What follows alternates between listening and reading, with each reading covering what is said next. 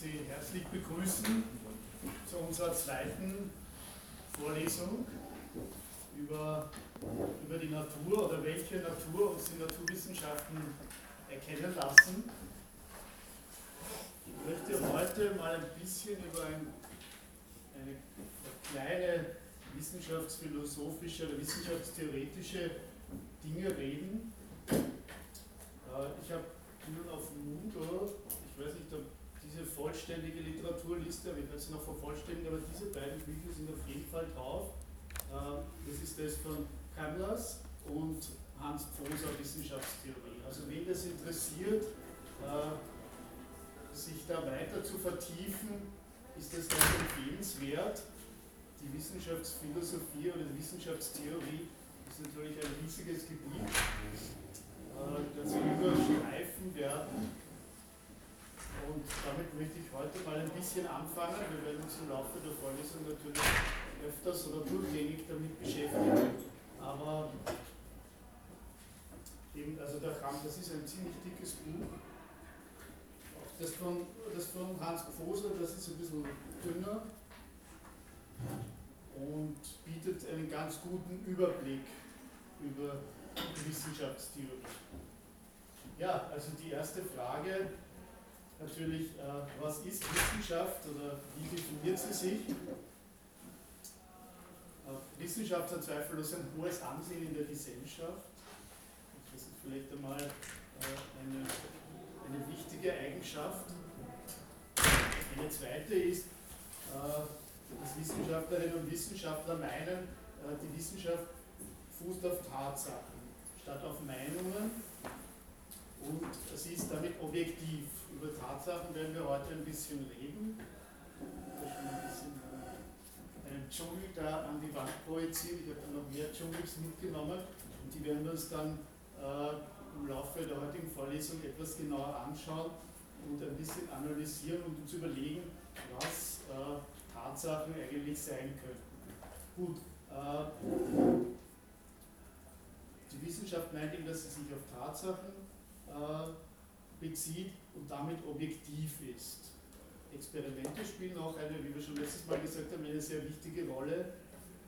Äh, und diese, genau, und diese Welt der Tatsachen, das ist auch sozusagen eine Grundbedingung äh, von Wissenschaft, diese Welt der Tatsachen ist uns direkt und auch objektiv zugänglich. Wenn dem nicht so wäre, könnten wir die Welt äh, nicht erkennen. Das heißt, die Welt ist intelligibel, das heißt, die Welt ist für uns äh, erfahrbar. Dass das nicht in allen sozusagen, allen Denkrichtungen äh, oder in der Menschheitsgeschichte so war, darüber können wir, da können wir vielleicht noch äh, darauf zu sprechen kommen. Es ist jedenfalls eine Grundbedingung äh, der neuzeitlichen Wissenschaft. Es ist aber nicht eben ausreichend in der Wissenschaft, dass wir uns einen Sachverhalt bloß ansehen. Wir werden uns, habe ich ja schon angekündigt, in, den, in einer Einheit äh, mit der Hannah Arendt beschäftigen, äh, mit dem sechsten Kapitel aus Vita Activa und ich weiß nicht, ob Sie, wer von Ihnen hat, hat das gelesen, das Vita Activa, oder hat da schon eine Vorlesung oder was dazu?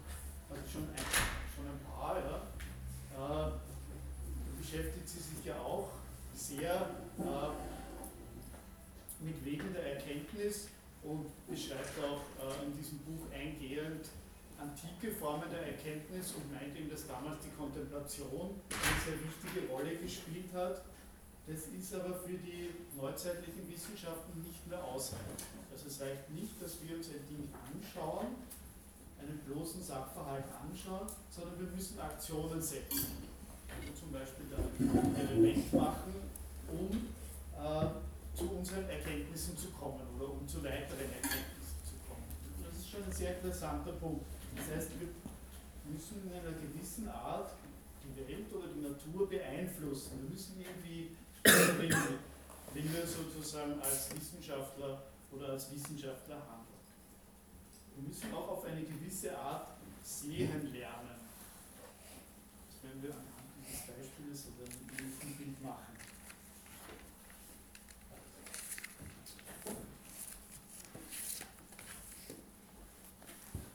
Gut, äh, ich habe, äh, letzte Mal äh, über auch schon kurz, glaube ich, in ein paar Worten über den Steven Weinberg gesprochen, mit dem wir uns dann auch noch beschäftigen werden. Und ich würde sagen, äh, der Steven Weinberg ist ein reduktionistischer Materialist. Über solche Kategorisierungen oder Einordnungen äh, sind sehr schwierig. Und ich möchte jetzt einmal drei vielleicht ganz, ganz grundlegende Erkenntnisprinzipien vorstellen. Also wie ich schon gesagt habe, der Materialismus oder Physikalismus, der im Grunde sagt, nur die physikalische oder materielle Welt der Objekte ist real, sonst ist nichts real. Im Gegensatz dazu steht der sogenannte Idealismus oder Phänomenalismus. Also alles ist sozusagen Geist oder nur geistige Vorgänge sind real. Also wenn Sie zum Beispiel an Edmund, äh Edmund Husserl denken, äh, der eben den Materialismus oder Physikalismus kritisiert und meint, naja, das sind eigentlich gar nicht, wir haben ja diesen, das was die Physiker behaupten, oder ich sage jetzt mal die Physiker, damit meine ich äh, reduktionistische Materialisten als Physiker, äh, das ist eigentlich äh, gar nicht wirklich äh, wahrnehmbar, sondern das ist eben, das ist durch Theorien oder durch Experimente, ist, dieser, ist, ist, ist das Verstellt das Einzige, was wir wirklich wahrnehmen können, ist direkt durch unseren Geist. Aber wir werden uns auch noch später damit beschäftigen. Also wichtig ist mal nur, ist mal nur diese Unterscheidung, also zwischen Materialismus, Physikalismus oder auf der anderen Seite das andere Extrem Idealismus und Phänomenalismus. In der Mitte dazu, das nennt man neutralen Monismus, der, der also die Position des neutralen Monismus äh, bedeutet, dass man sowohl äh, physikalische und geistige Vorgänge äh, als grundlegend oder als real ansieht.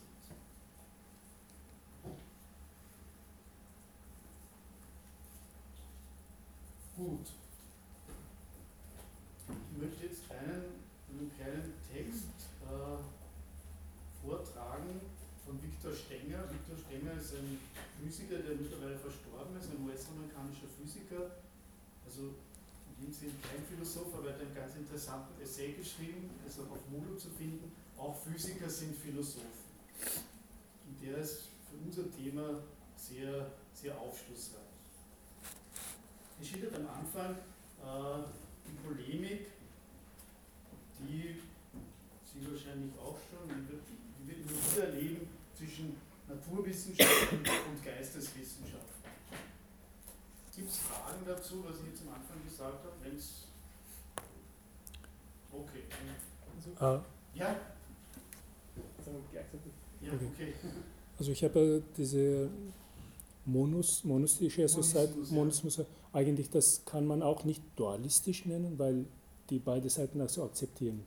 Also sowohl die geistige Seite als auch die materialistische Seite Warum als no Nomismus? Nicht dualistisch? Keine Ahnung. Also in einem, äh, in einem anderen Text habe ich äh, diese Position als dualistisch gelesen. Als dualistische genau. Position. Genau. Ja. Okay. Das ist halt, äh, das ist halt die, die Frage sozusagen, also dualistisch bedeutet, dass sie beide äh,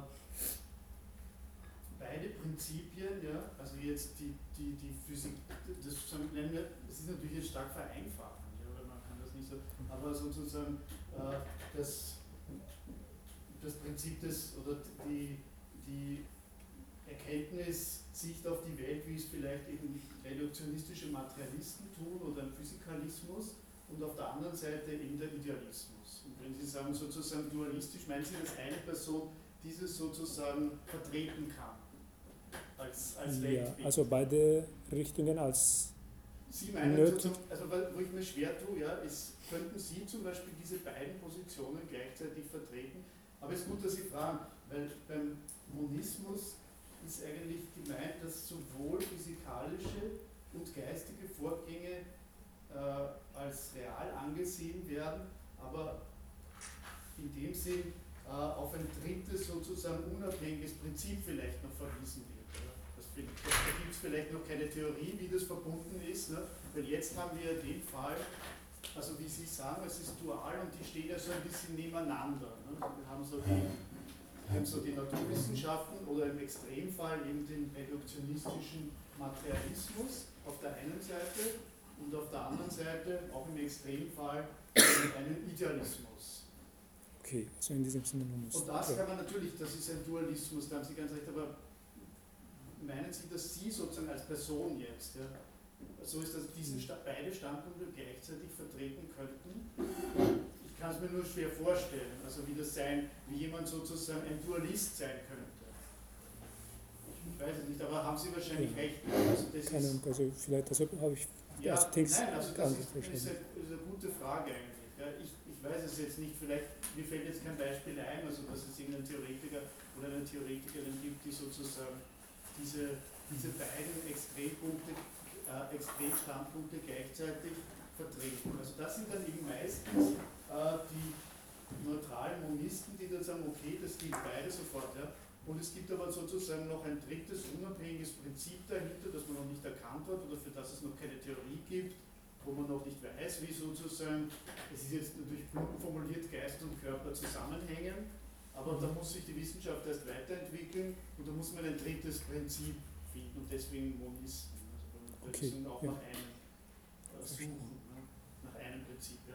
Also, Aber es muss ja gar nicht nach einem dritten Prinzip sein. Auch, es, wird, es werden ja zum Beispiel auch äh, Hardcore-Materialisten als Monisten bezeichnet, da sie zum Beispiel diese, diese, Genau. diesen Dualismus Körper und Geist auf Körper, also auf Materie reduzieren. Genau. Das werden sie auch im Genau, das Monisten sind auch, also, dass Sie das ansprechen, das sind auch Monisten, das sind materialistische Monisten. Genau. Genau. Also das ist auf Also- ein Prinzip. Aber es gibt auch, Also also da gibt es Leute, die lassen es halt stehen. genau, also das wären dann, wie Sie sagen, müsste man, die müsste man dann als Dualisten bezeichnen. Aber eben, es ist immer problematisch, solche Kategorisierung. Ja, aber da haben Sie ganz recht. Ja. Mir fällt jetzt, fällt jetzt, fällt Ihnen irgendjemand ein, den man sozusagen als einen Theoretiker, die man als Dualisten, das fällt mir jetzt niemand ein, aber ich werde nachschauen und werde ein Beispiel versuchen. Entschuldigung, Ich wollte vorher noch was anderes fragen.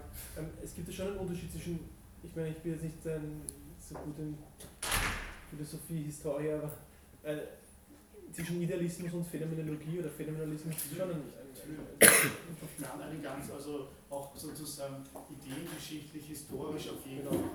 Ja. Auf einen großen Unterschied eigentlich. Also- meine, die Phänomenologie ist ja in dem Sinn jetzt, ich meine, vielleicht beruft sie sich auf eine Vorgeschichte, aber in dem Sinn ist das ja Ja. etwas, was du am 19. und 20. Jahrhundert. Also es ist nicht so wie die Idealisten sind ja auch eine, eine, also manche Idealisten sind Monisten, indem sie das Materielle auf das Ideelle ähm, reduzieren, also mindestens die, Genau, die sind, die sind sozusagen, wenn man will, so Das ideelle machen- Monisten, Genau, ja. könnte man sagen. Ja, genau. was die Phänomenologen machen das aber nicht. Also, Würden das eher, würde ich sagen, nicht, ja. Genau. Das stimmt. Mhm. Also, es ist, also diese Kategorisierungen sind immer, immer problematisch und meiner Meinung nach, also so wie ich das dem Weinberg jetzt unterstellt habe, ich habe das Buch aufgeladen von äh, der Traum, wie heißt das, The Dream of a Final Theory, äh, der Traum von der Einheit des Universums, so heißt es auf Deutsch. Es ist auf Englisch, aber ich habe es auf Englisch auf Moodle aufgeladen. Wenn Sie es lesen, können Sie eigentlich auch wirklich auch nicht sagen, dass der Weinberg nur sozusagen ein reduktionistischer Materialist ist. Also das ist auch diese Kategorisierung. Aber es ist trotzdem, es ist, das, das ist halt das Schicksal sozusagen der Wissenschaft oder der Begriffe, ne, dass wir sozusagen Einteilungen machen müssen, ne, bis zu einem gewissen Grad, weil sonst könnten wir uns ja nicht über die Welt sonst könnten wir nicht sozusagen die Welt beschreiben. Aber in dem Moment, wenn wir uns die Welt anschauen, also allein schon Wissenschaftler oder Wissenschaftsrichtungen, dann sehen wir schon, dass diese Kategorisierungen zu ungenau sind und eigentlich auf die Wirklichkeit oder auf die Vielfältigkeit äh, nicht zutreffen und dass man auch diese Zuschreibungen wie Materialismus, Idealismus, Phänomenologie und so weiter, dass das oft nicht zutreffend ist. Und nicht genau zutreffend ist, obwohl natürlich die Philosophinnen und Philosophen und überhaupt Wissenschaftler dazu neigen, sich in Schulen zusammenzutun oder wie es Ludwig äh, äh, Fleck bezeichnet, zu Denkkollektiven, die halt einen gewissen Denkstil äh, verfolgen und dann kriegen wir halt einen gewissen Namen. Ja? Ich, ich, ich glaube, in der heutigen Phänomenologie werden beide Standpunkte abgelehnt, weil sie sagen, dass da, der beide Standpunkte, in beide Standpunkte haben sie gewisse vordefinierte Strukturen. Genau. Und vordefinierte, wenn ich an Rezeption denke, dann beide, also, also die vordefinierte Strukturen sollte man als obsolet andenken. Genau. welche vordefinierte Strukturen gibt gibt es vor der also Perzeption. Also vor der Perzeption gibt es eigentlich nichts. Also alles Wissen, was wir haben, bekommen wir über die Perzeption und alles Wissen entsteht in Folge, also im Zuge der Perzeption und alles, was wir hereininterpretieren in die Wahrheit oder in der Welt, was wir perzipieren sollen und was wir erfahren sollen, ja, äh, sowas ist eigentlich eine eine Scheinwahrheit oder Scheinrealität. Ja, äh, wir können, sagen wir so mal eine hinterfragbare. Ne? Das müssen wir diskutieren. Ja, wir können erst nachhinein denken und, und die, die, die Welt, wie, wie wir in der Perzeption erfahren, ja. ist eine intuitive Wahrheit. Und wir können darüber nicht hinaus. Also diese, diese sogenannte objektive Wahrheit ist immer intuitiv. Eine Wissenschaft nur insoweit oder insofern, ja. als wir diese, diese intuitive Welt als objektiv betrachten. Genau. Sonst könnten wir über, nicht über Wissenschaft reden, überhaupt nicht. Genau, also das, das ist auch gut, dass Sie das sagen, also diesen Begriff, Sie sind vordefinierte Strukturen, haben Sie gesagt. Ne? Über diese vordefinierten Strukturen wollen wir uns auch heute ein bisschen unterhalten und das ein bisschen genauer anschauen. Ja? Gut, also, der Viktor Stenger schreibt ihm da in seinem Essay, er zitiert da den, auch einen theoretischen Physiker und Kosmologen, Lawrence Krauss, also die, ich möchte diese Polemik mal kurz darstellen, er schreibt er, die Philosophie war einmal ein Fachgebiet mit Inhalten. Und dann hat er hinzugefügt, die Philosophie ist ein Fachgebiet, das mich leider an diesen alten Woody Allen-Witz erinnert. Wer nichts kann, der lehrt und wer nicht lehren kann, der unterrichtet Sport. Und das übelste äh, Teilgebiet der Philosophie ist die Wissenschaftsphilosophie. Die einzigen Leute, soweit ich das beurteilen kann, ich glaube, ich kann es nicht beurteilen, äh, die Aufsätze von Wissenschaftsphilosophen lesen, sind andere Wissenschaftsphilosophen. Und, sie hat, und eben diese Wissenschaftsphilosophie hat keinerlei Einfluss auf die Physik, das stimmt leider das schon. Also das, da muss ich ihm leider recht geben. Bezweifle, dass andere Philosophen, äh, dass das andere Philosophen lesen, weil das ziemlich fachspezifisch ist. Äh, Sprach, Entschuldigung, fachspezifisch ist. Und dann geht es noch weiter da. Genau, zum Schluss, ich kürze das jetzt ab, zum Schluss schreibt er, äh, dieser Lawrence Krauss, denn die Wissenschaft macht Fortschritte, die Philosophie nicht. Also da sehen wir schon, was da drinnen steckt. Also das ist natürlich eine unglaubliche Polemik, äh, aber ich glaube, da, da sehen das viele Physiker, also da hat er recht, auch viele Physiker kein Interesse an Philosophie auch kein Interesse an Wissenschaftsphilosophie. Und es hat sich auch wirklich sehr geändert, also auch im, auch im, im Zugang, weil man musste früher, wenn man studiert hat, egal was, es gab ja auch noch, ich habe eine Weile dort gearbeitet, das Institut für Wissenschaftstheorie, gibt es jetzt nicht mehr. Das ist sozusagen jetzt in die Philosophie reingegangen und es ist auch nicht mehr verpflichtend, äh, dass Studierende aus allen Fakultäten zumindest eine Lehrveranstaltung in Wissenschaftstheorie besuchen. Also da sieht man auch schon, wie das sozusagen aufeinander gebrochen ist, diese Welten, ja, äh, dass die Wissenschaftstheorie eigentlich nicht mehr in den Lehrplänen vorkommt, außer man studiert es dezidiert oder man studiert Philosophie, so wie Sie hier, und hören sich das extra an, aber sozusagen für Physik, für, wenn man für normalen Physikstudenten, Physik, Physikstudierende, die machen das vielleicht freiwillig oder als Freifach, aber es kommt im, Studium, im Studienplan eigentlich nicht mehr vor. Das finde find ich eigentlich eine problematische Entwicklung und die drückt sich auch in dieser Polemik aus. Ne? Sozusagen diese, diese Gebiete da so äh, nebeneinander stehen.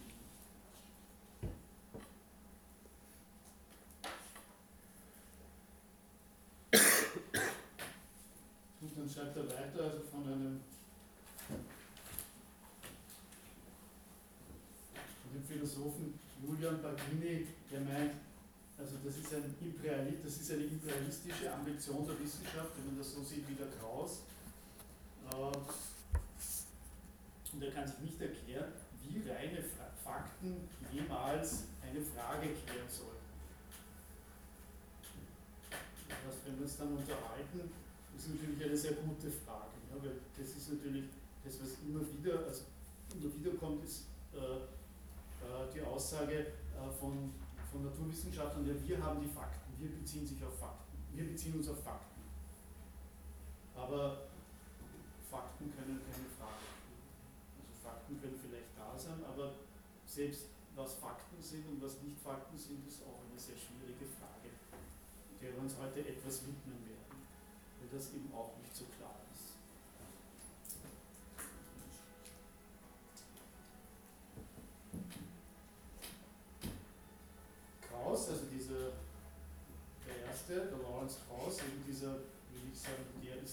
reduktionistischer Materialist, den würde ich so einordnen. Er sagt eben, die Wissenschaft kann nur sozusagen äh, unterscheiden zwischen Fragen, die sich beantworten lassen und Fragen, die sich nicht beantworten lassen.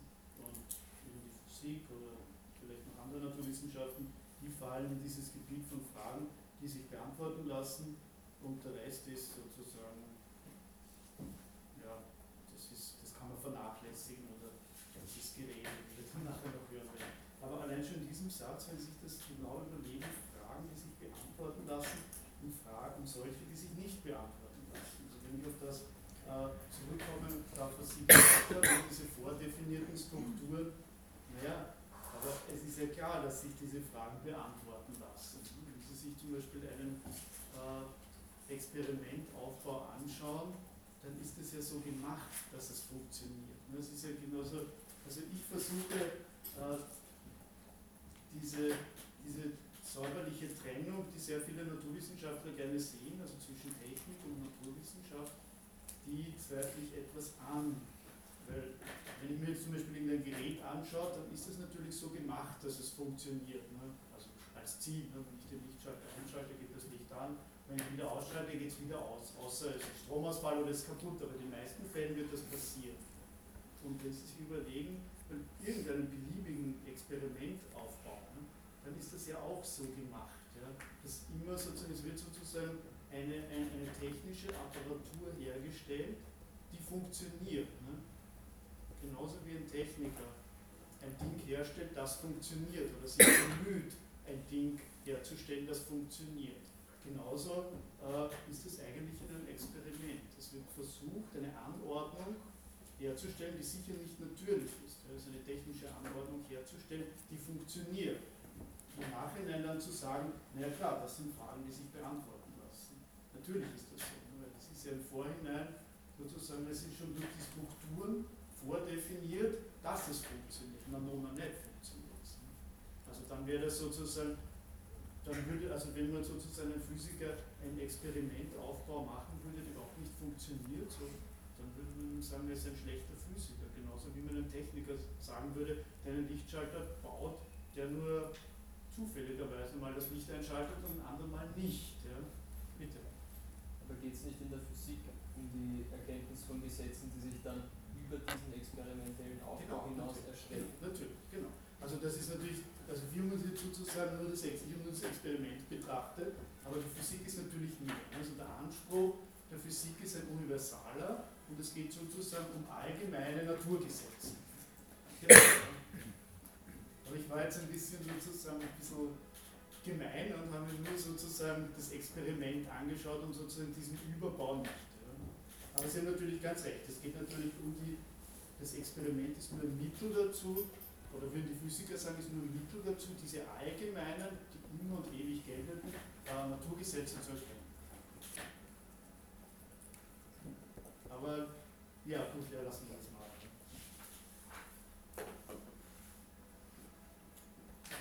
Gut, also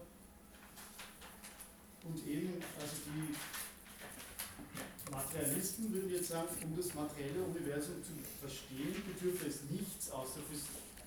Das ist eben dieser, auch dieser Universalitätsanspruch, eben der Physiker äh, Stephen Hawking äh, sagt gemeinsam mit Leonard Maldinov äh, auf den ersten Seiten der große, äh, aus dem Buch äh, Der große Entwurf, schreiben sie, die Philosophie ist tot. Philosophen konnten mit den neueren Entwicklungen der Wissenschaft nicht Schritt halten, insbesondere der Physik. Jetzt sind es die Naturwissenschaftler, die mit ihren Entdeckungen die Suche nach Erkenntnis voranbringen. Also nur die Physik kann Fragen sozusagen stellen, wie funktioniert das Universum und so weiter. Und auch nur die Physik, nur Naturwissenschaftler können Antworten auf diese Fragen bringen.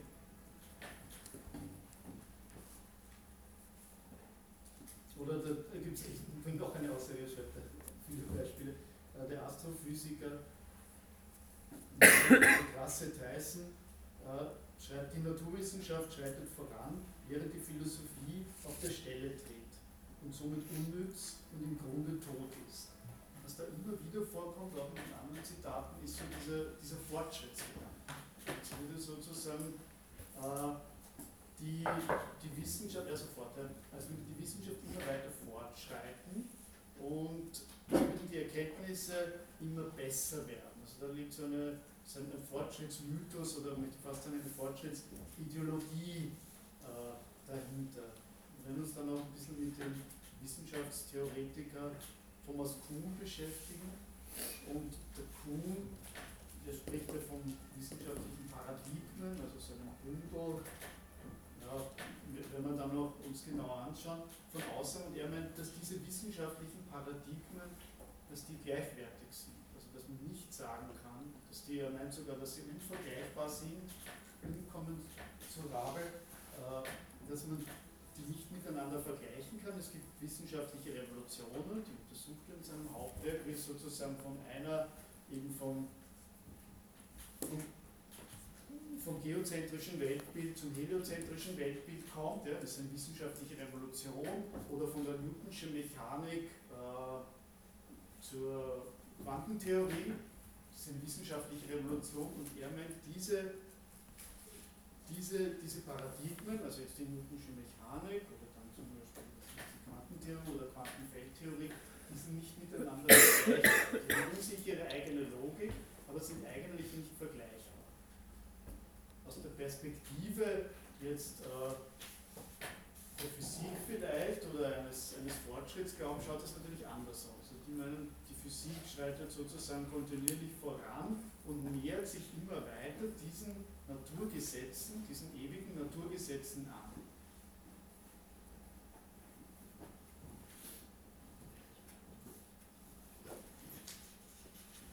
Ob das wirklich so ist, das werden wir noch diskutieren müssen. Ob das wirklich sozusagen, wirklich immer mehr sozusagen über die Natur erfahren. Was Tatsache ist, es ist immer mehr möglich dadurch. Ne? Also durch die moderne Physik oder durch die technisch-wissenschaftliche Zivilisation ist immer mehr möglich. Also äh, ist sozusagen, wir können sozusagen immer mehr machen wieder. Das ist eine Tatsache. Ne? Das sieht man an unserer, an unserer Technik, die schreitet auf jeden Fall voran. Ja, ob man das jetzt als Fortschritt sozusagen, technischer Fortschritt ist es auf jeden Fall. ob es jetzt ein moralischer, gesellschaftlicher oder ein Fortschritt im Ganzen ist, ist die Frage. Und ob es ein Fortschritt sozusagen in der Erkenntnis der Natur ist, ist eine sehr große Frage. Könnten Sie mir ein bisschen ähm, die Historie dieser Aversion schildern? Zwischen, also diesen Zwist zwischen Naturwissenschaft und Philosophie? Früher war das ja ganz anders. Im Anfang des 20. Jahrhunderts Einstein hat sich mit Philosophie Ja, beschäftigt. genau, das wollte ich doch Heisenberg sagen. Genau. Ja, das Also in gibt den eine Menge. Genau. Physiker, Wollte ich eigentlich als nächstes, als, als nächstes, genau. warum tendiert das in Richtung Divergenz? Ja, Das ist eine naive Frage, aber Warum? Ich meine, es ist ja nicht allgemein so. Also das ist, es gibt halt so Physiker so und es gibt auch Philosophen, das letzte Mal über den, den Daniel Dennett äh, äh, äh, angesprochen und er sagt, sowas wie menschliches Bewusstsein, oder das gibt es nicht. Ne? Also der ist ein Philosoph. Ja. Aber diese Auseinanderentwicklung, ja, ich meine, das ist wissenschaftshistorisch, wissenschaftsgeschichtlich, das ist eine lange Geschichte, gibt es viel dazu zu sagen. Ganz einfach würde ich sagen, ich meine, es ist interessant, dass der Isaac Newton, ne, der natürlich für die Physik beansprucht wird, der Isaac Newton selber hat geglaubt, er ist Philosoph. Also das, davon war er völlig überzeugt. Das war einfach so. Er war Naturphilosoph, aber ein Philosoph. Das war einfach Naturphilosophie und Physik, das war einfach noch zusammen. Also diese Trennung, sozusagen diese scharfe Trennung, ist eigentlich erst danach passiert. Und was wir jetzt erleben, würde ich sagen, ist eigentlich dieser Trennungsprozess, das ist ja überhaupt ein Phänomen der Wissenschaften. Das ist eine immer weitere Spezialisierung, in immer weitere Teilgebiete aufsplittern. Zum Beispiel Psychologie ist eine relativ junge Wissenschaft, so um die 100, 100 Jahre alt. Ja? Und es kommen immer wieder neue, gerade ich würde sagen, die Psychologie ist, glaube ich, die letzte Abspaltung von der Philosophie. Da gibt es danach auch noch eine, ja, wenn Sie vielleicht sagen, die Neurowissenschaften, obwohl das ja naturwissenschaftlich ist, aber es gibt immer wieder Abspaltungen, immer wieder Spezialisierungen. Das ist auf jeden Fall ein Phänomen, das wir beobachten können seit der Antike, aber eben noch äh, zur Zeit Newtons äh, war das gemeinsam war das nicht so getrennt. Aber, aber natürlich eine gewisse Konkurrenz, also zwischen den Fakultäten, äh, hat es immer schon gegeben. Ne? Zur Zeit Newtons hat auch noch die Theolo theologische Fakultät eine sehr große Rolle gespielt. Und ich glaube, es geht halt, man darf nicht vergessen, es geht natürlich, die Wissenschaft ist auch ein soziales Gebiet. Es geht auch um Macht und Geld und um Forschungsgeld. Sie dürfen nicht vergessen, wie viel Geld für die Philosophie aufgebracht wird, das ist unglaublich wenig. Und wie viel für die Physik, also wenn Sie an den LHC denken, den Large Hadron Collider, ja, das ist ja das teuerste Experiment der Menschheitsgeschichte, ich weiß nicht, was das sind, wie viele Milliarden Euro äh, das gekostet hat, diesen Beschleuniger zu bauen. Und das zeigt schon, ich glaube, dass es, also das ist meine persönliche Einschätzung, ich glaube, dass die Physik ihren Zenit sozusagen schon überschritten hat. Weil es ist jetzt auch eine Diskussion, dass Physik nicht mehr in den Gymnasien so unterrichtet wird wie bisher, dass man das reduziert. Also ich glaube, es ist eher, dass so Life Science oder so, das mit Biologie, solche Wissenschaften jetzt eher, glaube ich, nach oben kommen. Und sozusagen, wie man sagt, Zeit, man redet ja auch vom Zeitalter das 21. Jahrhundert. Genau, ja. Also, und, aber ich glaube, also was, warum sozusagen, dass es glaube schon auch um diesen Machtanspruch und auch eben um den Erklärungsanspruch äh, der Welt geht. Ne? Also wenn man sozusagen die allgemeinen Naturgesetze äh, erkennen kann und beschreiben kann und diesen Erklärungsanspruch hat, dann hat man oder auch den Anspruch eben auf Forschungsgelder und auf ein Ansehen und so weiter. Und ich glaube, das möchte man sich nicht von Philosophen streitig machen. die dann eben so ein bisschen herumkritisieren oder da das könnte zum Beispiel, aber ja, das, ich glaube, da könnte man noch länger drüber reden. könnte die Physik oder generell die Naturwissenschaft eigentlich nur profitieren von der Wissenschaftstheorie. Würde ich auch so sehen. Ja? Und wie Sie gesagt haben, also wenn Sie jetzt eben Einstein, Niels Bohr, Erwin Schrödinger, Werner Heisenberg, Max Born zum Beispiel, ne? also die haben sich irrsinnig interessiert für die philosophischen äh, Konsequenzen ihrer revolutionären Entdeckungen. Aber ja, Ich hätte eine Frage, was sagen sagen solche Leute zur Sprachphilosophie? Die sehen Sie auch nicht als irgendeinen Fortschritt der Philosophie. Und die Sprachphilosophie Ja, Vielleicht ich weiß nicht, ob- Kann man Also, schlecht abstreiten, dass das eine Das ist sowieso Polemik und also auch, im, ich meine, Sie können sich ja das von Weinberg anschauen, Das wird einfach ausgeblendet. das wird ausgeblendet. Also ich kann mir auch nur vorstellen, dass überhaupt also so eine Polemik nur dann möglich ist, wenn man das Fach nicht kennt. Oder sich nicht damit auseinandersetzt. Also, also ich glaube da, also so aus diesen Worten oder aus diesen Zitaten klingt für mich eben dieser Machtanspruch, aus, mit dem man versucht eben ja sozusagen den eigenen, den eigenen Erklärungs, den eigenen Erklärungsanspruch äh, zu festigen. Das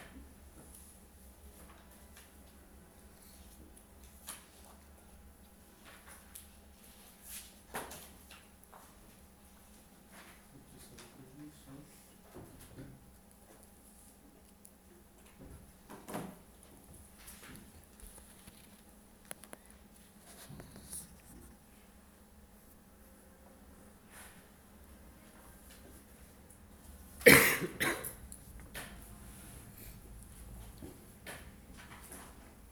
Ja, also der Physiker und Philosoph Ernst Mach, der war Positivist ne, und der hat das, ich ob Sie das wissen, der hat das Atommodell abgelehnt, äh, weil er gemeint hat, Atome kann man nicht sehen.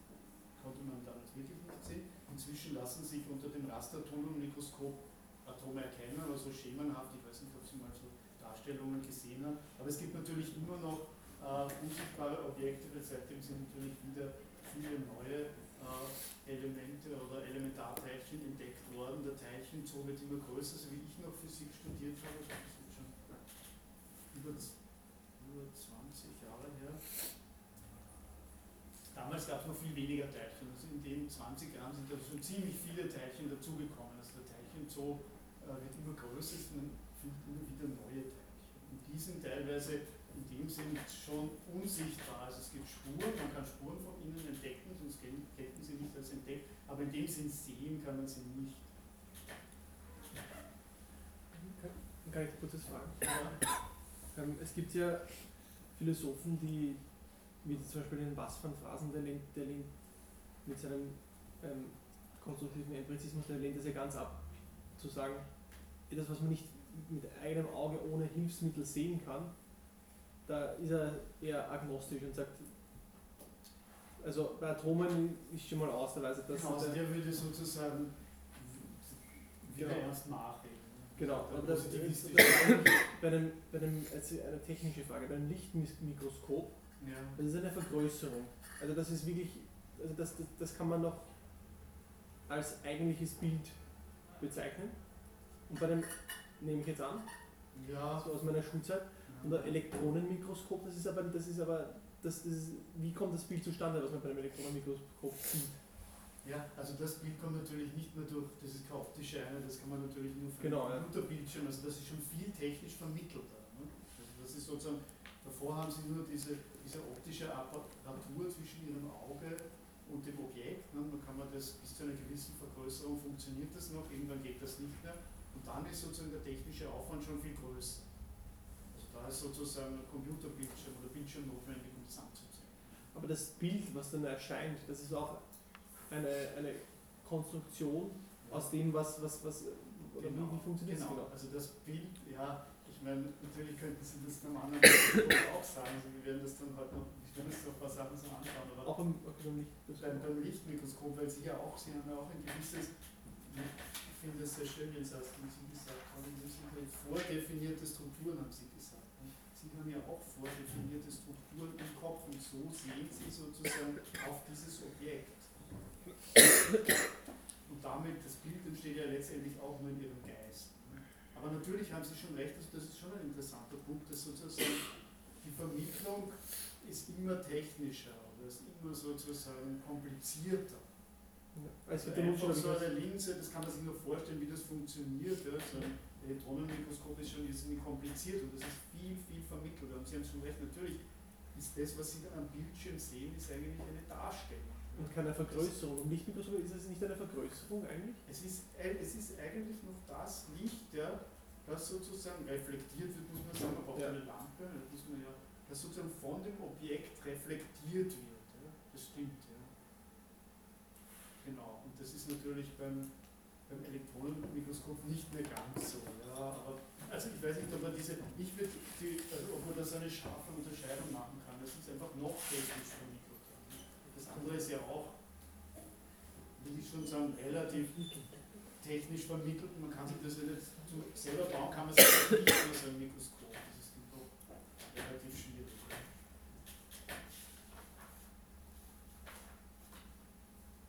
Also, aber ich, ich weiß nicht, also ob dann sozusagen, ob dieses Bild äh, aus dem Mikroskop äh, realer ist. Also aus dem Lichtmikroskop, aus dem sozusagen klassischen Mikroskop, nennen wir es mal so, oder dem Elektronenmikroskop. Aber natürlich haben Sie recht. Also zum Beispiel, wenn Sie jetzt an die Manipulation denken, äh, es könnte ja sein, dass ein Softwarefehler ist. Ne? Dass der, der hat dieses Mikroskop wird gebaut, das Elektronenmikroskop, und dann man den Bildschirm, wo man das dann sieht, man gibt dann das Objekt runter, aber es könnte ein Softwarefehler sein und dann schaut es ganz anders aus. Und beim Lichtmikroskop ist das nicht so leicht denkbar, da kann man nur, die Linse ist falsch geschliffen und dann schaut das halt alles so verbogen, verzerrt, so wie ein Spiegelkabinett aus, aber es hat noch mehr mit dem Objekt zu tun, das kann nicht ganz daneben sein. Ja. Also soweit ich das weiß, gibt es beim Elektronenmikroskop gewisse Vorbedingungen. Die Präparate, die man sich unter dem Elektronenmikroskop anschaut, sind prinzipiell alle tot. Also da bewegt sich nichts mehr. Genau. Und insofern könnte man sagen, äh, äh, entspricht das, was man im Elektronenmikroskop sieht, eher den lebendigen Strukturen, weil dort bewegt sich alles noch. Das, da kann man, meinem Lichtmikroskop. jetzt. ja, ja, beim Ja. Lichtmikroskop kann man lebende Präparate anschauen. Also insofern hat das Elektronenmikroskop den Nachteil, dass alles tot ist. Ja. Ist ja auch interessant eigentlich.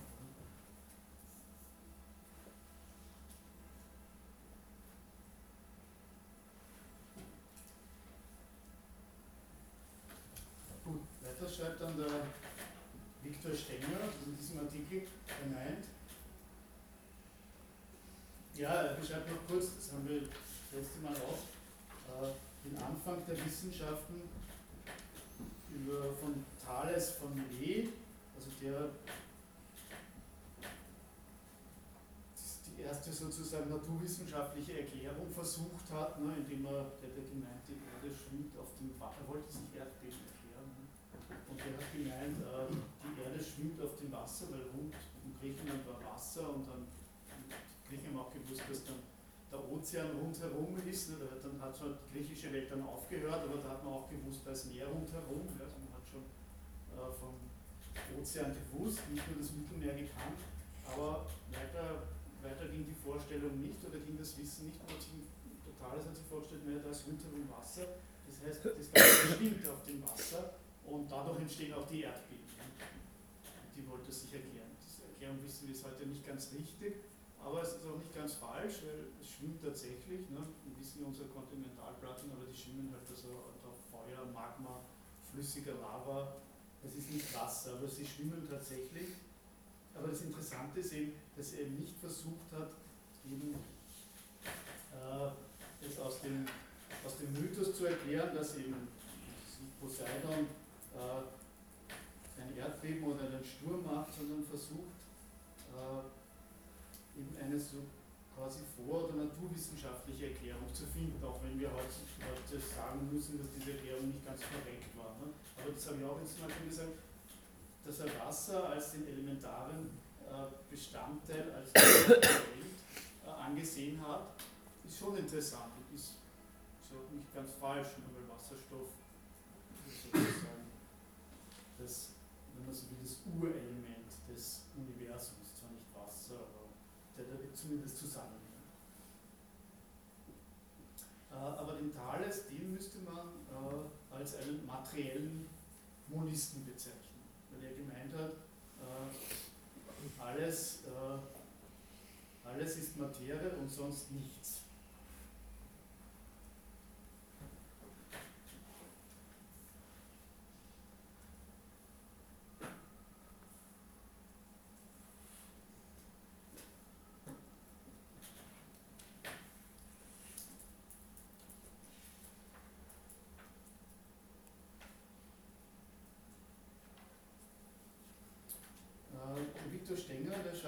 Weiter, er meint, dass die Physiker eigentlich äh, einen platonischen Realismus vertreten, so wie sie die Welt äh, betrachten oder sozusagen, dass viele Physiker, so schaut es, übernehmen äh, den platonischen Realismus unkritisch als ihre persönliche Interpretation über die Bedeutung der Physik in der Welt. Äh, die Newtonsche Physik hat eben den Weg dafür äh, geöffnet, das Welt, die Welt als ein gewaltiges Uhrwerk gesehen hat. Man hat auch gesprochen von der Newtonschen Weltmaschine. Und da bestimmen eben die Gesetze der Mechanik alles. Ne? Also der französische Mathematiker, Astronom und Physiker Pierre-Simon Laplace äh, hat ihm auch gemeint, dass um das materielle Universum zu verstehen, bedürft es nichts außer äh, Physik. Wir wissen jetzt, dass natürlich dass diese, dass diese Ansicht des Uhrwerk-Universums nicht haltbar ist, seit der Heisenbergschen Unschärferelation äh, und der Quantenmechanik ist das widerlegt.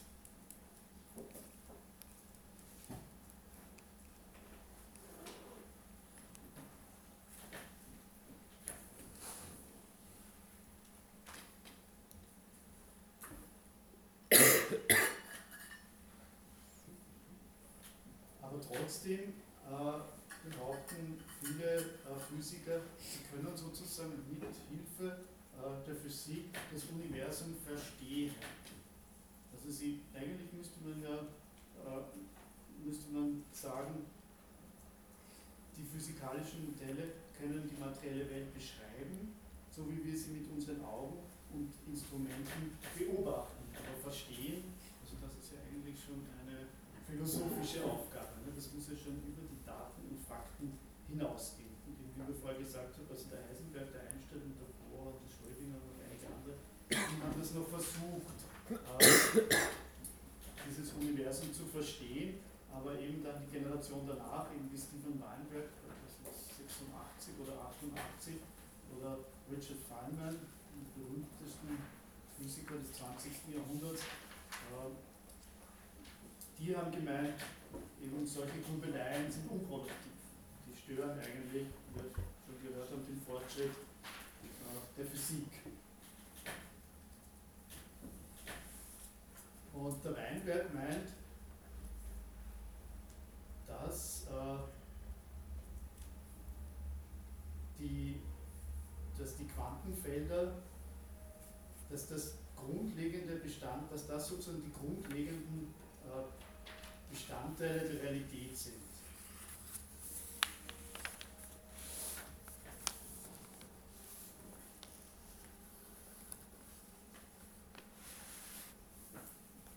Und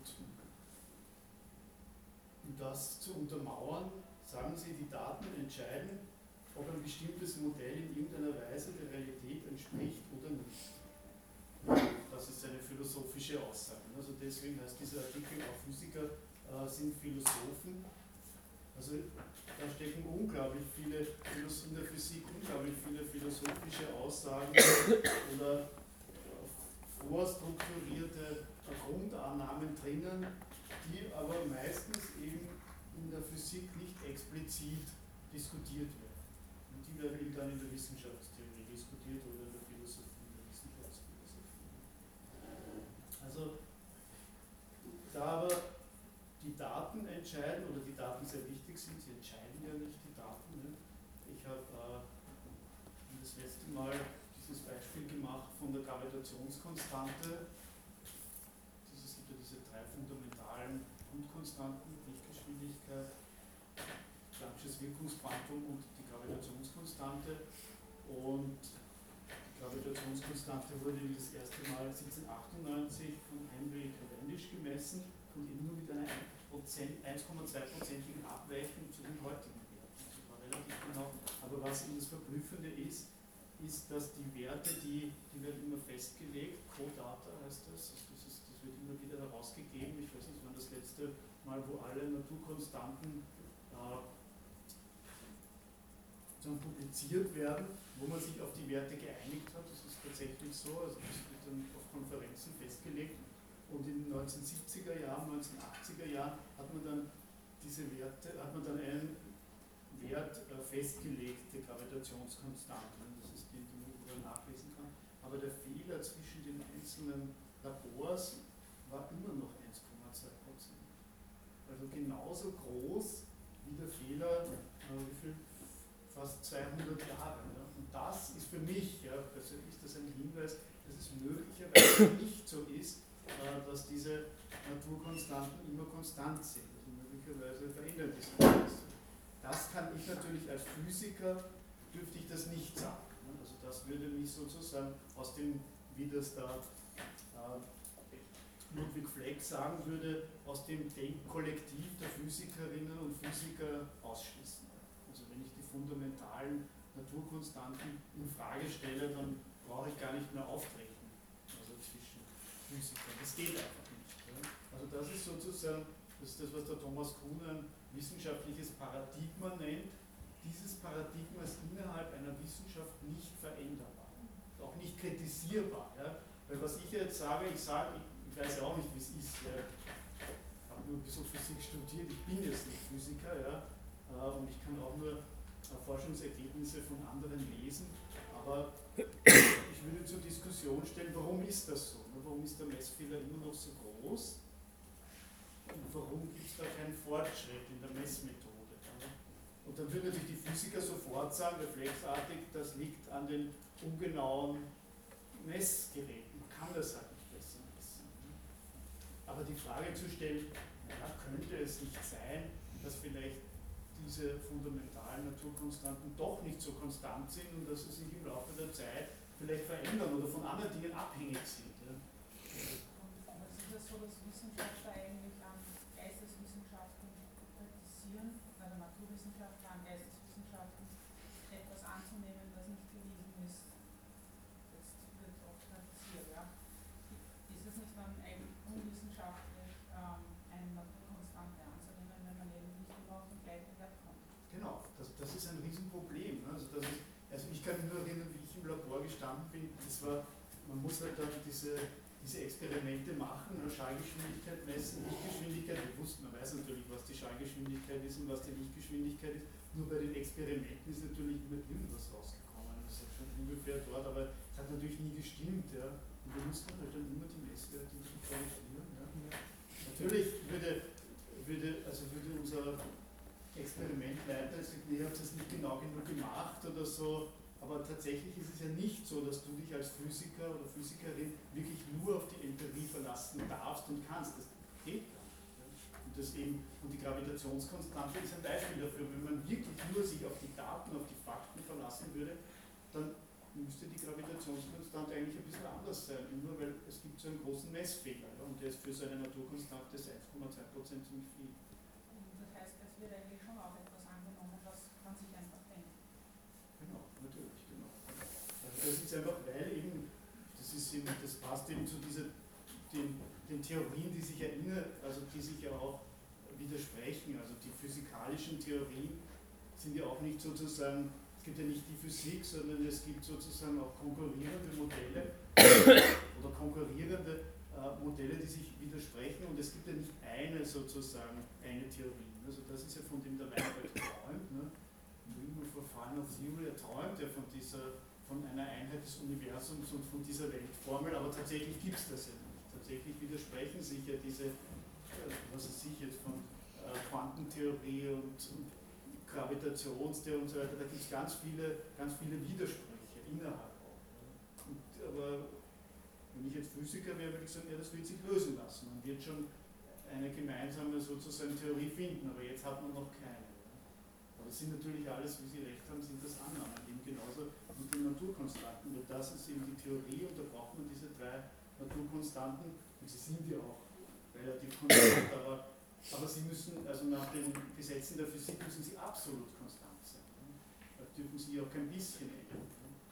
Und wenn sie sich ein bisschen ändern, dann wirft das viele Fragen auf. Ne? Welche Kraft macht das, wo kommt das her und so weiter. Das würde die ganze Physik umwerfen, was uns zu völlig neuen Theorien führt. Ja? Weil Ich meine, wenn Sie, wenn Sie sich jetzt so äh, wissenschaftliche Evolutionen anschauen, so Paradigmenwechsel, äh, zum Beispiel vom äh, geozentrischen Weltbild zum heliozentrischen Weltbild, dann da kann man ja auch nicht einmal sagen, es wird natürlich uns im Gymnasium wird das uns so beigebracht, ja, das war man früher dumm und dann hat man geglaubt, die, die Sonne geht da so rundherum und so, ja. Meiner Meinung nach ist das eine Tatsache. Die Sonne geht im Osten auf und im Westen unter. Ja. Also das kann jeder empirisch überprüfen, dass es so ist, ja, dass es sich sozusagen um die Erde herum bewegt. Ja. Aber es wird uns sozusagen, unsere sozusagen intuitive Wahrnehmung wird uns irgendwie ein bisschen schlecht gemacht. Ich würde sagen, nein, das stimmt gar nicht. Äh, sondern die Erde dreht sich um die Sonne. Und das ist sozusagen, also das würde der Thomas Kuhn als diesen Paradigmenwechsel beschreiben, dass man sozusagen äh, den Blick auf unser Planetensystem ganz anders sieht. Aber tatsächlich ist natürlich beides gleich richtig. Ne? Also es, man kann jeden Punkt im Universum als den Mittelpunkt annehmen und das wird auch so gemacht, also zum Beispiel für dieses GPS oder für Satelliten wird immer das geozentrische Weltbild, also wird sozusagen nach einem geozentrischen Weltbild berechnet. Das andere wäre viel zu kompliziert, wenn man sich vorstellt, die Sonne ist in der Mitte und dann dreht sich die Erde rundherum und um die dann der Satellit rundherum. Ja. Das wäre viel zu kompliziert. Ja. Also man denkt da auch sozusagen in, äh, im geozentrischen Weltbild. Also selbst bei so einem, bei so einem Paradigmenwechsel ist das eben auch, würde ich auch jetzt nicht so das sagt eben Kuhn auch, er sagt eben, diese Theorien, die sind unvergleichbar oder so. Ja, ganz kann man das, das wird auch sehr kritisiert, äh, wegen dieser Aussage, ja, ich finde das auch nicht ganz so, dass es völlig unvergleichbar ist, aber in einigen Punkten hat er recht. Äh, aber, diese, aber was er, auf jeden Fall recht hat, oder wo er auf jeden Fall recht hat, ist, dass man das nicht so als eindeutigen Fortschritt darstellen kann. Wie das aber so in der Wissenschaft oder in der eigenen Wahrnehmung Physik oder Naturwissenschaften gemacht wird. Das wäre sozusagen das heliozentrische Weltbild äh, ein Fortschritt. Es ist schon ein gewisser Fortschritt, weil gewisse Formen verändern sich und werden anders. Ja. Aber eben für andere Anwendungen wird es unpraktisch. Eben für Satelliten ist das heliozentrische Weltbild, heliozentrische Weltbild unpraktisch und wird deswegen auch nicht verwendet. Also das heliozentrische Weltbild hat weiterhin seine Berechtigung und wird auch eben praktisch angewandt. Aber es gibt ja auch in den Psychdisziplinen einen Gegenstand, den kein Mensch bisher gesehen hat, nämlich die Psyche oder das Unbewusste oder die Seele. Ja, und alle glauben wir dran und auch viele äh, Praxen gründen drauf. Genau, das, das, natürlich, ja, jetzt in der Psychologie. Ja. ja Im weitesten Sinne, ja. Genau, also natürlich. Das ist ein Riesenfeld, ja. Genau, ja. Ja, also, in, also ein reduktionistischer Materialist, vielleicht jeder, der nicht, das, das gibt es ja gar nicht, muss es sowas wie oder Psyche, das, das ist irgendwie eine Illusion, die unser, unser Hirn, ne, unsere, unsere Neuronen uns sozusagen vorspiegeln. Also das ist deren Argumentation. Aber das führt auch nicht zu unglaublich viel Widerspruch. Also ganz so leicht ist es auch nicht durchzuhalten, diese Position.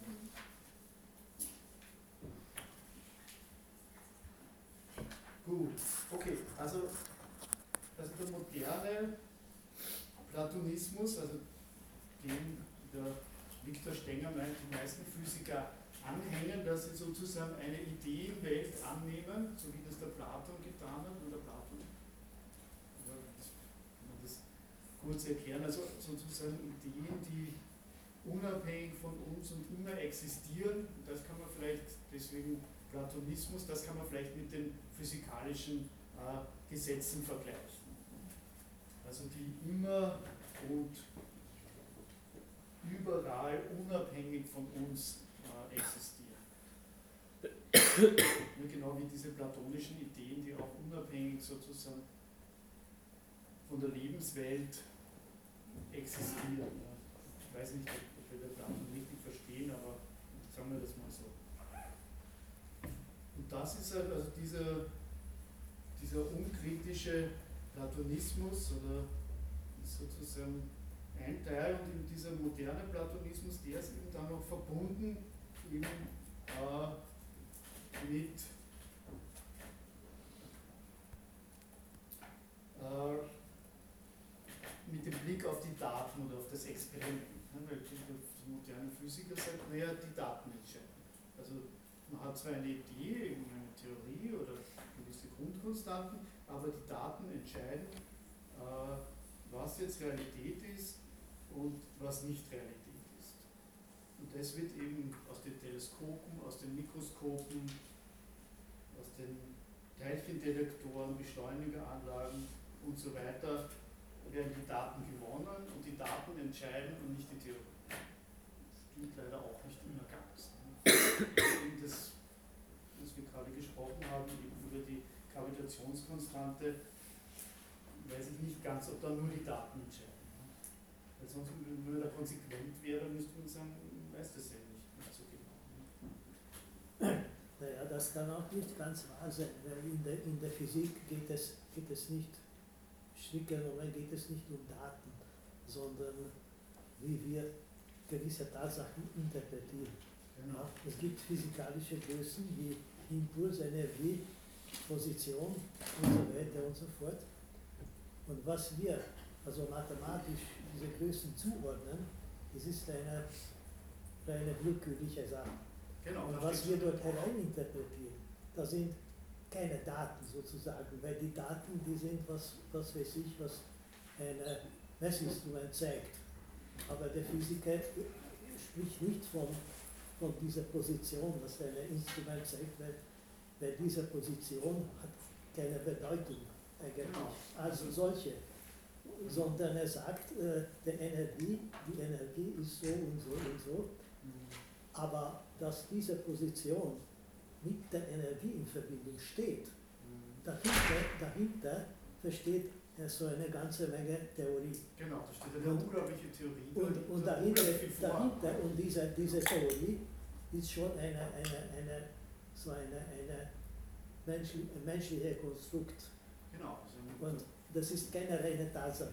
Genau, das ist, aber das ist natürlich eben das letzte Mal In der, Wissenschaft. Schneemann zitiert, ne, das ist sofort, ja, passt so gut dazu, es ist ein Konstrukt, aber andererseits ist es eben nicht, ne, ist es nicht völlig unabhängig. Und der Spemann schreibt, äh, also der Natur, die Natur, der Naturbegriff, sein Bedeutungsgehalt äh, variiert mit dem Selbstverständnis menschlicher Praxis, also nachdem, wie wir sozusagen mit dem umgehen, was wir sehen. Ja. Und zwar paradoxerweise gerade deshalb, weil Natur das von dieser Praxis nicht freigesetzte, sondern das ihr notwendig Voraussetzung ist. Also da haben wir, so eine, da haben wir eine unglaubliche Spannung. Ja? Oder wie das der Ludwig Fischer ausdrückt, wir bleiben darauf verwiesen, Natur als etwas objektiv Vorgegebenes und als etwas kulturell oder technisch, muss ich vielleicht hinzufügen, etwas kulturell und technisch konzipiertes zugleich denken zu müssen. Also einerseits haben Sie natürlich recht, es ist eine Konstruktion, wir werden auch noch mehr über das sprechen im Laufe dieser Vorlesung, auch wie diese Konstruktionen zustande kommen und warum sie funktionieren. Die funktionieren ja unglaublich gut. Ne? Äh, Aber sie sind auch nicht völlig freigesetzt. Ne? Das können wir auch nicht. Nicht sozusagen, also, weil, also gerade weil Sie den Konstruktivismus angesprochen haben, der wird oft sehr missverstanden. Der wird sehr missverstanden, als wäre das sozusagen beliebig. Ne? Als könnte man sich irgendwas ausdenken und das geht dann. Ne? Das wissen wir aus eigener Erfahrung auch und auch das, auch aus, das können auch die Physiker äh, bestätigen oder das, das, das ist nicht so. Ja? Also dass das völlig frei. Aber kommen wir vielleicht zu dem, ich habe da ein paar Bilder mitgebracht. Ich weiß nicht, ob dieses Bild gut ist. Vielleicht ist es noch ein anderes. Hoppala, andere Richtung. Okay.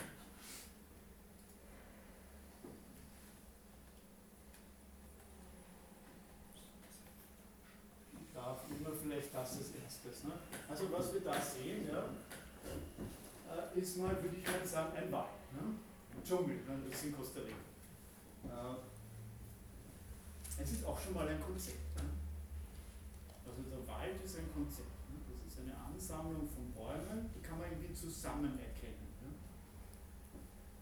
Man muss das, glaube ich, nicht so sehen. Man muss sozusagen, was wir da auf dem Bild sehen, nicht unbedingt als Wald sehen. Aber wir machen das. so. Also da wird schon mal ein Konzept drüber gelegt, das ist der Wald. Ja? Und, aber wenn wir jetzt uns fragen, wo ist da jetzt ein Baum, wo ist da ein Busch, wo ist da eine Liane? Ja? Da wird es schon schwierig. Ja? Also das sehen wir da, das können wir da nicht sehen. Ja? Das heißt, was können wir machen? Also da, was wir machen können, ist zum Beispiel äh, technisch an das herangehen. Also das, wenn wir zum Beispiel, wenn wir zum Beispiel den Wald als Rohstoff äh, sehen und einen Baum brauchen, dann müssen wir einen einzelnen Baum isolieren. Ne? Dann geht man mit der Motorsäge rein oder mit dem Bulldozer und dann bleibt, also stellen Sie sich das vor, ja, da sind ein paar Bäume gefällt, ja, und dann bleibt ein Baum übrig. Ja, und dann sagen wir, das ist der Baum. Ja, das ist ein Baum. Aber das ist ja auch wieder, also wenn Sie sich dieses Bild anschauen, so ist, so ist es ja fotografiert worden. Ne? Sagen wir mal, so ist, so ist der Wald. Da sieht man ja gar keinen Baum in dem Sinn, oder es ist sehr schwer, ein einzelner Baum auszumachen. Also erst sozusagen durch einen gewissen, durch einen gewissen Zugang ja, zum Wald ja, können wir überhaupt einen einzelnen Baum isolieren. Ja. Das ist ein, würde ich sagen, ist ein technischer Zugang, ein praktischer Zugang oder ein technischer Zugang. Natürlich, diesen technischen Zugang gibt es schon sehr lange. Also seit, seit, die Menschen sesshaft geworden sind, davor glaube ich in den ersten 70.000 Jahren äh, der menschlichen Kulturgeschichte haben äh, oder 60.000 Jahren haben die Menschen natürlich kaum Bäume gefällt, aber dann eben durch die landwirtschaftliche Revolution und durch das Sesshaftwerden hat man irgendwie Holz gebraucht ne, und hat dann Bäume gefällt. Ne, und dadurch wird dann auch sozusagen ein einzelner Baum, da kann man ein Brett draus machen oder Brennholz, wird dann sozusagen als Objekt interessant. Und die Wissenschaften haben sich erst viel später entwickelt und da kommt aber dann auch wieder sozusagen ein einzelner Baum als ein Objekt vor. Aber wenn wir genau, also wenn Sie schon wirklich mal in so einem Dschungel waren, das Foto davor, es ist nicht sehr leicht zu erkennen, was eigentlich ein Baum ist. Also wenn man in diesem Dschungel ist, wenn man ihn eben nicht isoliert, also wenn wir alle Bäume fällen und dann einen stehen lassen, die Lianen runterreißen, so wie das im Biologiebuch ist, da ist dann ein so ein Urwaldbaum dargestellt. Aber wenn wir das Foto sehen, da ist das eigentlich nicht so. Ja. Das heißt, das Faktum des Baumes erzeugen wir eigentlich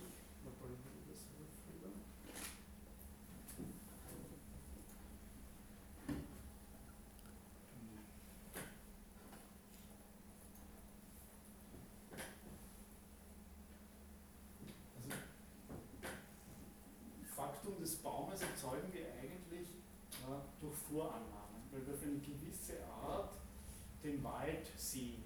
Weil tatsächlich, es gibt ja also vor kurzem in der letzten Zeit gibt es einige Bücher, ich weiß nicht, ob das jemand gelesen hat, gibt es von so einem Förster so ein Buch über den Wald. Kennt das jemand? Wie heißt das? Wissen Sie das? Dieser Wunderwald. Ja, irgendwie so, ja. Und da geht es aber auch in diesem Buch auch ein bisschen um diese Verbindung, ja, dass diese Bäume eigentlich zusammen sind und dass der Wald eigentlich ein Lebewesen ist. Ja. So wie eine Erdbeere. Ja. Das ist auch ein und da sind oben auch so Dinge drauf. Ja. Das sehen wir als ein Ding. Das heißt, manche Dinge sehen wir als ein Ding und andere isolieren wir. Ja. Und sagen, das ist ein anderes Ding und scheiden das von dem ab. So funktioniert überhaupt unsere Sprache. Dass wir sozusagen Dinge von anderen abscheiden und sagen, das ist das, das ist das nicht. Das ist der Berg und das ist das Tal. Und das sind zwei verschiedene Dinge. Ja. Das ist der Baum, das ist der andere Baum, das Ganze ist der Wald. Ja. Aber das sind natürlich Vorannahmen, wir sozusagen Unterscheidungen, äh, die wir treffen, äh, bevor, oder, oder sagen, wir, sagen wir so, das sind Entscheidungen, äh, die nicht wir treffen, die schon längst getroffen sind und die uns sozusagen vorstrukturieren, was wir da sehen. Und jeder, der das schon mal erlebt hat, der schon mal so einen Dschungel äh, gesehen hat oder etwas, was wirklich, wo man nicht weiß, was es ist, ja, das sind ja wir nicht gewöhnt, ja, weil wir leben ja in einer technischen Welt. Ja. Also hier ist ja alles, das ist völlig klar, was der Tisch ist. Ja. Der ist so schön gesägt und gemacht und so, und das Spannplatten und so, das ist völlig klar. Diese Objekte sind ja technische, künstliche Objekte und die sprechen natürlich unsere. Aber wenn wir in eine Welt kommen, wo es nicht so neblig ist äh, und wo sozusagen diese, verschwinden diese Klarheit. Ich habe schon. Ich?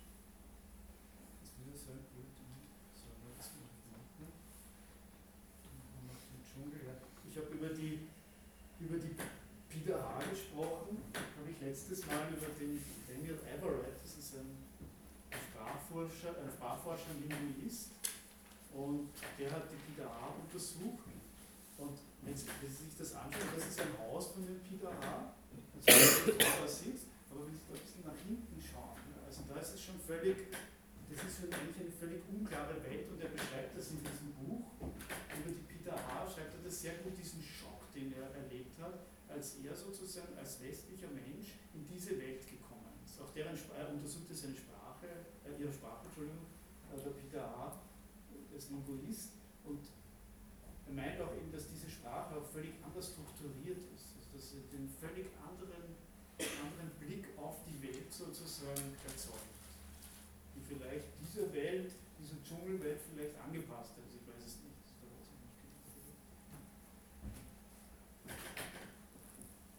Das heißt, dass sozusagen unsere Sprache so gut funktioniert, ist klar, weil unsere Welt sozusagen nach unserer Sprache gemacht ist, ne, in diesem Und man sozusagen diese Welt äh, verlässt, ne, die wenigen Dschungelgebiete vordringt, dann wird das schon ein bisschen schwierig. Natürlich ist der naturwissenschaftliche Blick ein ganz anderer. Ne? Der Naturwissenschaftler äh, sagt, naja, das, ist, das muss man nur richtig analysieren. Man muss, sich, äh, man muss diesen Dschungel, man muss das nur schön auftrennen. Es ist zwar viel Arbeit, aber wenn man die Lianen von den Bäumen und diese ganzen Konzepte, ja, diese ganzen vorstrukturierenden Konzepte darüber legt, dann kann man den Dschungel verstehen. Aber ist das wirklich der Dschungel? Das ist für mich die Frage. Ist ja nicht was ganz anderes? Ist das nicht ein ästhetisches Konzept? Also man könnte ja zum Beispiel auch,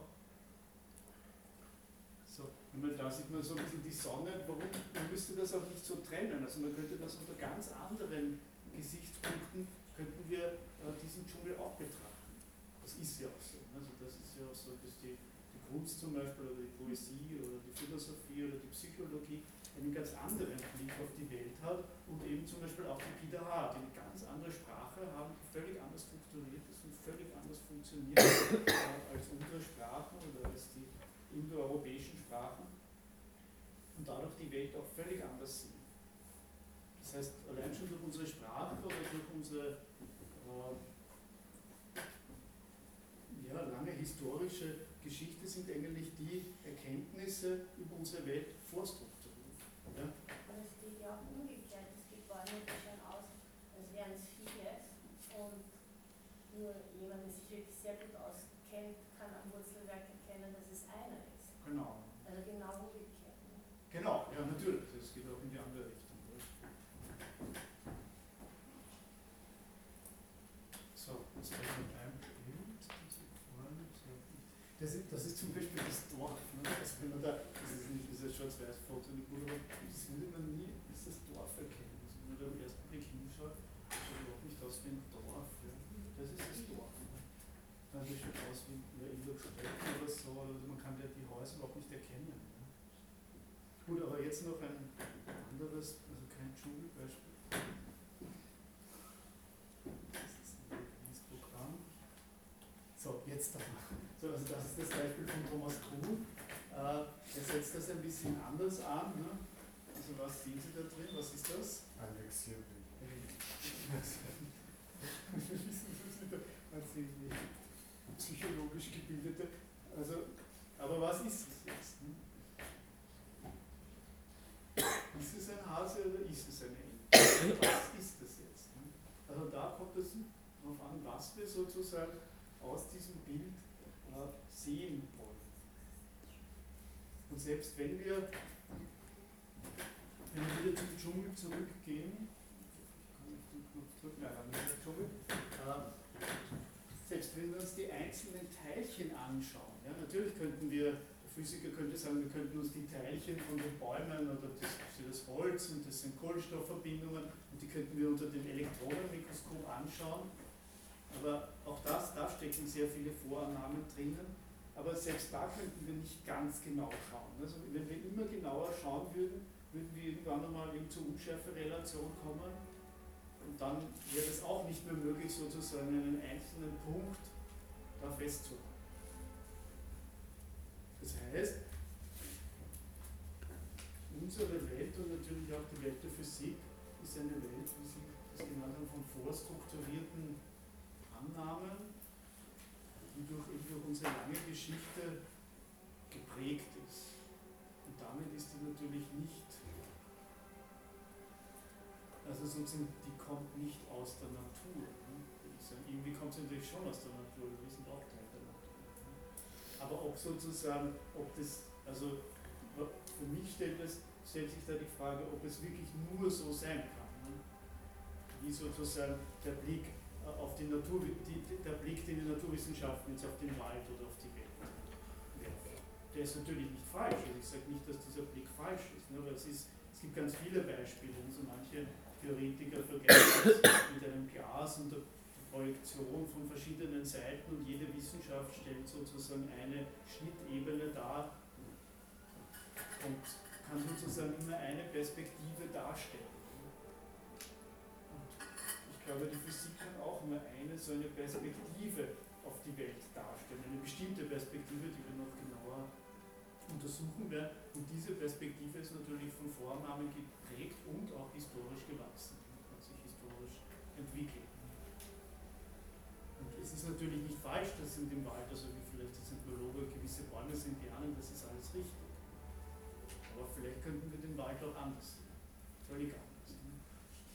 Da muss man sozusagen, da kommt sozusagen wieder das griechische Ideal der Kontemplation, da müssten wir uns vor dieses Bild oder vor den Wald hinsetzen und ihn einfach betrachten. Versuchen, alle Vorannahmen fallen zu lassen. Weiß nicht, inwieweit das möglich ist dann kommt man vielleicht auf neue Ideen. Das ist natürlich nicht gut, weil wenn man auf solche Ideen kommt, hat man natürlich im Wissenschaftsbetrieb keine guten Chancen, weil da kann man natürlich nur im Paradigma denken. Ist nicht sehr gut für die wissenschaftliche Karriere, eben wenn man die als Physiker die fundamentalen Naturkonstanten in Frage stellt. Ne? Oder wenn man den Wald ganz anders sieht, und Biologe sind den Wald ganz anders sieht. Das ist auch ein gewisser Blick auf den Wald. Na gut, ja, also ich wäre jetzt noch einiges zu sagen, aber ich höre mal auf. Gibt es jetzt dazu Fragen oder Anmerkungen? Ich glaube, es ist schon ja, 12 vor 8. Gibt es dazu Fragen, Anmerkungen? Ja, sind Sie? Eine Anmerkung vielleicht zu Thomas Kuhn ähm, er spricht ja nicht von dem Paradigmenwechsel, also ausschließlich von dem Heli- und dem Geozentrischen, sondern von dem Wechsel der Beschreibung der Teilchen des Lichts. Und ziemlich, genau, stimmt, genau. ziemlich in der Mitte von dem Buch, wo er dann mit seinem Paradigmenwechsel, wo er ihn dann einführt, ähm, er spricht er zwar davon, dass diese Paradigmen sich dann wechseln in einer Art der Inkommensurabilität, wenn die aufsegnenden Störfaktoren nicht mehr ignorierbar sind und sich die, einzelnen Wissenschaften damit auseinandersetzen müssen aber er relativiert das dann in Folge auch, indem man sagt, nur weil es bisher nicht beobachtet ist, ist es für ihn auch dezidiert nicht die Tatsache, dass zwei Paradigmen inkommensurabel sein müssen. Es ist bisher noch nicht aufgetreten, er kann sich das vorstellen, aber aufgrund der, der Bedingung der Möglichkeit eines Paradigmenwechsels ist es für ihn bisher nur so in Erscheinung getreten. Aber er stellt durchaus in den Raum, dass es auch eine, einen Paradigmenwechsel ohne Inkommensurabilität geben kann. Brink, aber ich könnte nicht das Beispiel, wenn ich mich richtig erinnere, könnte nicht das Beispiel auch des Energiebegriffes, also jetzt in der Newtonschen, in der Newtonschen Physik und dann in der modernen Physik, ne, er meint, eben, dass, das wird dann irgendwie so übernommen, aber dass da eigentlich ein ganz anderer Energiebegriff zugrunde liegt und dass sich Newton Energie ganz anders vorgestellt hat und dass das eigentlich auch nicht ganz vergleichbar ist. Ne? Obwohl natürlich es so dargestellt wird, als hätte, wäre sozusagen die Newtonsche Newtonsche Physik als ein Spezialfall äh, der modernen Physik sozusagen aufgenommen, aufgesogen, integriert. Mhm, ja. Sie wollten was sagen. Ich wollte eigentlich nur wissen, ähm, gibt es Folien zu Ihrem Vortrag oder haben Sie das nicht vorgesehen? Nein, leider nicht, weil diese Vorlesung zum ersten Mal halte und es leider nicht gibt. Aber äh, es gibt, also ich habe auf Moodle habe ich gestellt, auch diesen Text, aus dem ich heute, also ja, Sie müssen da herkommen oder mitschreiben, aber entweder Sie können sich eine Mitschrift besorgen, wenn Sie mal nicht kommen können, aber ich werde versuchen, hundertprozentig geht es nicht, weil wir dazwischen, weil wir dazwischen auch Dinge besprechen, aber wenn es dann in diesem Buch, ich hoffe, wir kommen noch bald dazu, eingehender beschäftigen, auch diesen Text, aus dem ich auch heute viel gesagt habe, also wo diese Polemik vorkommt, der steht auch auf Moodle. Also ich werde versuchen, dass alle diese, dass sie so eine Liste haben von Texten, die sozusagen die Grundlage sind. Und damit sollten dann äh, die, die Fragen für die Prüfung beantwortet sein. Ja, das ist, das wäre natürlich super, ja, wenn es sowas gäbe. Ja, aber das ist halt, ja, das ist auch das kurzfristig erfahren, dass ich jetzt diese, diese Vorlesung äh, halten soll und das ist sich leider nicht mehr ausgegangen. Es wäre auch gut natürlich, wenn es das öfters geben würde, dann würde sich das auch auszahlen, das zu machen, weiß ich nicht. Ja, also beim nächsten Mal jetzt vielleicht ein, ein Skript drucken, das wäre natürlich noch ideal. Folien, ich bin nicht so der, der PowerPoint. Also das, das finde ich, da steht dann meistens nicht viel drauf. Na gut. Ja. Ich habe noch ähm, ein paar Assoziationen zu dem, was heute gesagt wurde. Ähm, zum einen gibt es in der Anthropologie auch diese Frage, weil Sie in Daniel, Daniel Everett angesprochen haben, Genau.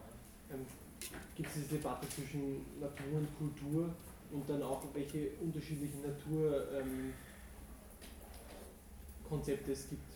Auf der ganzen Welt unterschiedliche. Und da gibt es dann diesen Animismus und, und, und eben das moderne naturwissenschaftliche Bild.